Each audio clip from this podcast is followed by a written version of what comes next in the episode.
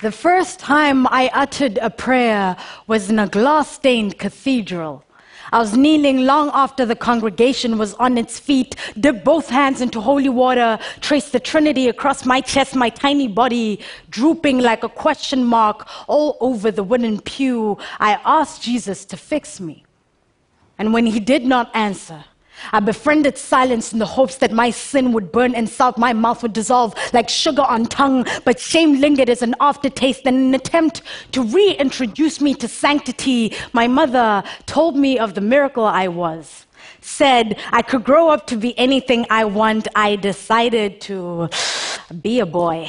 It was cute. I had snapback, toothless grin, used skin knees as street cred, played hide and seek with what was left of my goal. I was it, the winner to a game the other kids couldn't play. I was the mystery of an anatomy, a question asked but not answered, tight roping between awkward boy and apologetic girl. And when I turned 12, the boy phase wasn't deemed cute anymore.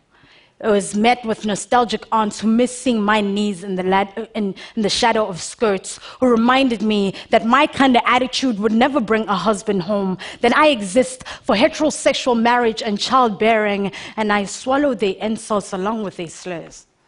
Naturally, I did not come out of the closet. The kids at my school opened it without my permission, called me by a name I did not recognize, said lesbian, but I was more boy than girl, more Ken than Barbie. It had nothing to do with hating my body. I just love it enough to let it go. I treat it like a house, and when your house is falling apart, you do not evacuate. You make it comfortable enough to house all your insides. You make it pretty enough to invite guests over. You make the floorboards strong enough to stand on. My mother fears I have named myself after fading things.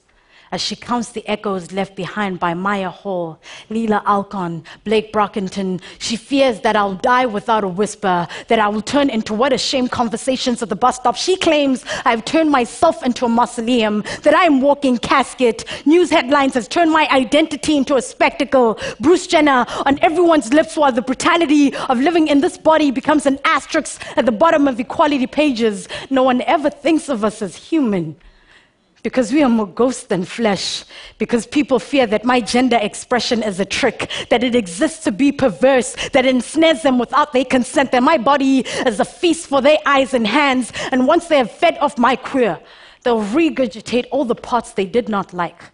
They'll put me back into the closet, hang me with all their other skeletons. I will be the best attraction.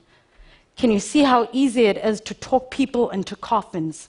To misspell their names on gravestones, and people still wonder while there are boys rotting their girl away in high school hallways. They're afraid of becoming another hashtag in a second, afraid of classroom discussions becoming like Judgment Day, and now oncoming traffic is embracing more transgender children than parents.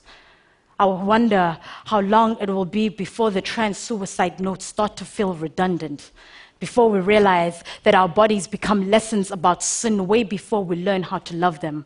Like God didn't, didn't save all this breath and mercy. Like my blood is not the wine that washed over Jesus' feet. My prayers are now getting stuck in my throat. Maybe I am finally fixed. Maybe I just don't care. Maybe God finally listened to my prayers. Thank you.